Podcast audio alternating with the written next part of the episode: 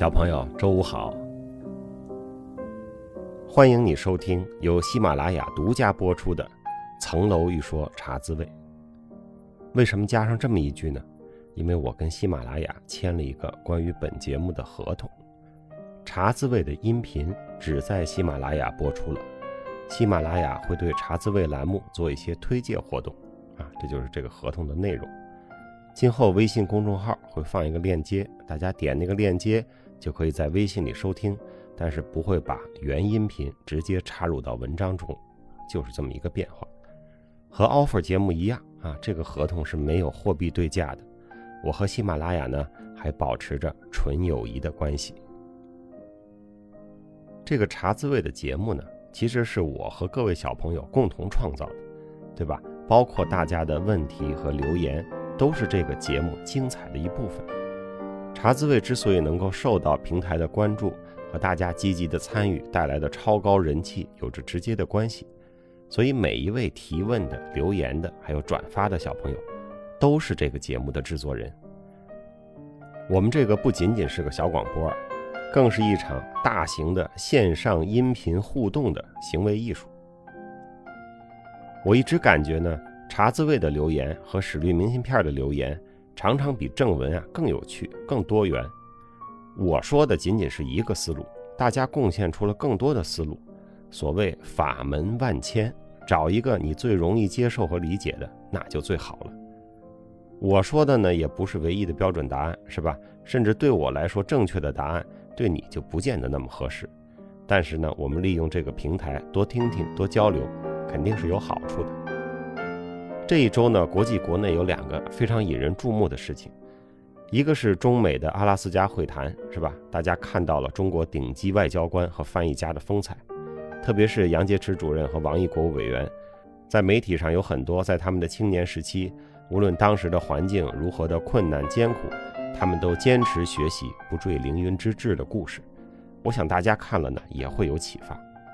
这就是我们过去聊过的，是吧？人在困苦中也要保存着精气神儿，更不能呢放弃学习。自我教育是何等的重要。第二件大事呢是党中央发布了庆祝建党一百周年的活动安排，其中特别提到了党史教育，这让我这个历史爱好者呀很开心。党史就是中国现代化的探索史，对吧？而且是正在书写的历史，应该好好学学。特别在那活动通知里说啊，这次学习教育贯穿二零二一年全年，总的要求是学史明理、学史增信、学史崇德、学史力行。这四个短句说的多好呀！我有一些本家的朋友啊，苦恼于怎么给孩子起名字，这几个词儿就是很好的名字呀。我觉得可以供今年有宝宝出生的本家的朋友参考啊，史明理、史增信、史崇德、史力行。这些名字非常有时代特色，一听就是二零二一年的宝宝，跟建国、元朝、魏晋、魏东这些名字一样鲜明响亮。今天我们继续来回看 Offer Two 哈，该说到第二集了。第二集其实是两部分，一部分是第一个任务的总结，是吧？另一部分是辩论赛。那第一个任务呢是让我发布的，所以我觉得有必要啊跟大家逐个说说问题。但是实习的同学们呢，当时已经接到第二个任务了，正在紧张的准备，所以我也很难花时间说得很细致，因为实在是任务衔接的太紧张了。已经分配了代教律师的同学啊，就是朱一轩、王潇和李金叶啊，我也没有再找他们谈，因为他们的代教律师呢也会给他们讲具体任务一他们完成的情况。所以这样，我和其他的五个人都聊了聊。除了任务一呢，我还跟每位谈了一谈这个实习的状态。因为我感到大家的压力啊都很大，在做任务的时候啊十分用力，排名出来之后呢又太过当真。上集已经说了啊，我跟丁辉谈的内容，那王昭律师也和丁辉谈了一下，是吧？节目里也播出了。王律师说聊聊人生，王律师当时就说啊，我们都应该跟丁辉聊聊，是吧？面试和任务一连续两个第八名，需要鼓励鼓励他，要不然这个年轻人就被这两下子就给打懵了。我感觉大家和丁辉聊了聊呢，还是起了点作用啊。他在任务二里边就自如轻松了不少。当然了，我们还得说辉哥的抗压能力特别强，而且反弹的能力也特别强。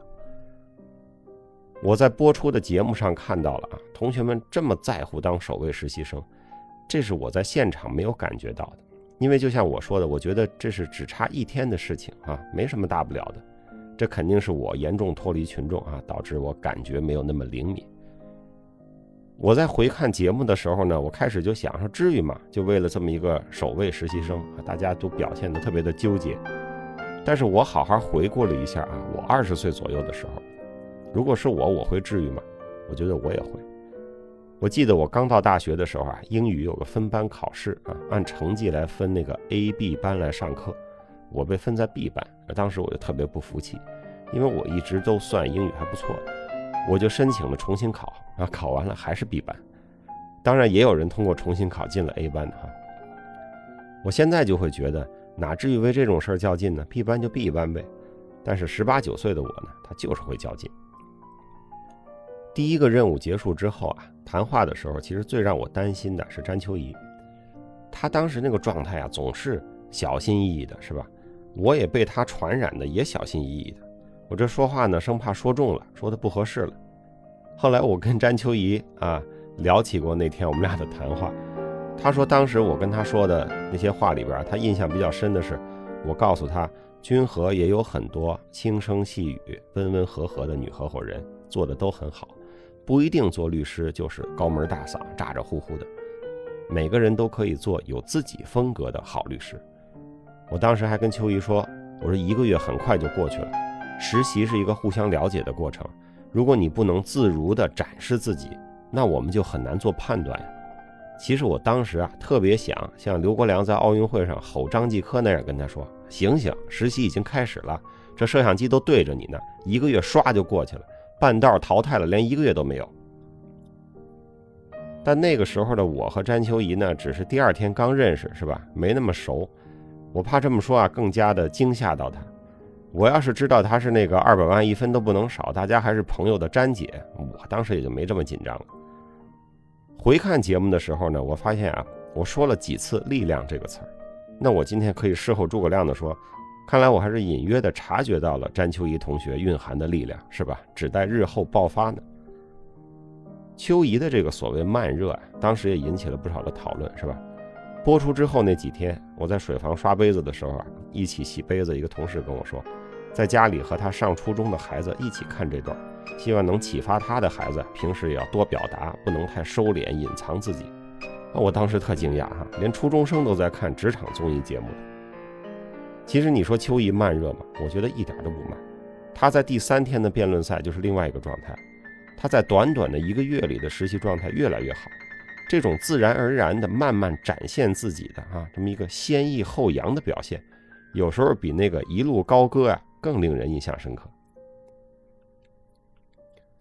我收到的小朋友的来信里呢，也不乏类似的问题，是吧？觉得自己过于内向、胆小，不敢表达，遇到公开讲话的场合呢，就非常紧张。我想可以改善的办法呢，就是多找机会练习，哈，我们叫暴露疗法，对吧？你越不舒服，你就越暴露在让你不舒服那个环境里，啊，就要多试试，多来几次就好了。还有就是你要知道啊，这不是你一个人的问题，大家都这样，对吧？我也紧张呀，我开会前、发言前我都紧张。君和年会的舞台，按说我熟悉的不能再熟悉了吧？我走上去之前也紧张。我倒是觉得遇到重要的事情啊，紧张就对了，适度紧张才能出状态。我还能记得我第一次当着几百人的表演啊，那个时候是上小学的时候，在一个大礼堂，几个学校在一起联欢啊，为了迎接北京亚运会。你说什么？你只知道北京开过奥运会，没听说过亚运会是吧？那你查查吧，北京也开过亚运会啊，现在还有个地名叫亚运村。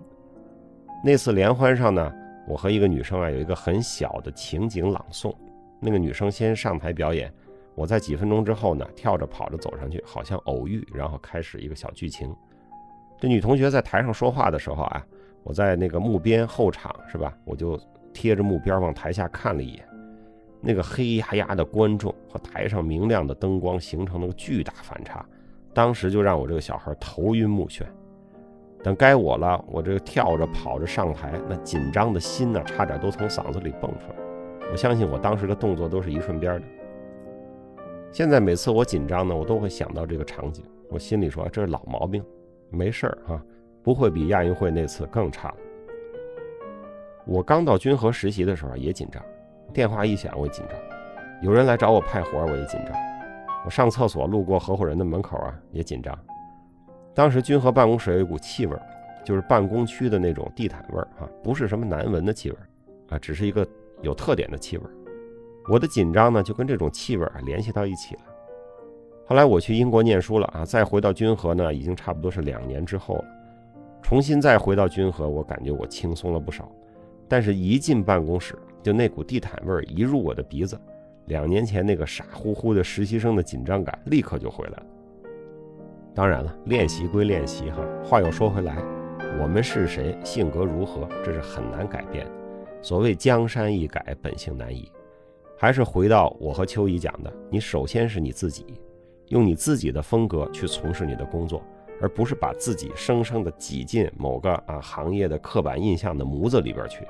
你硬凹一个姿势，它是很难持久的，就像穿了一双不合脚的鞋一样，对吧？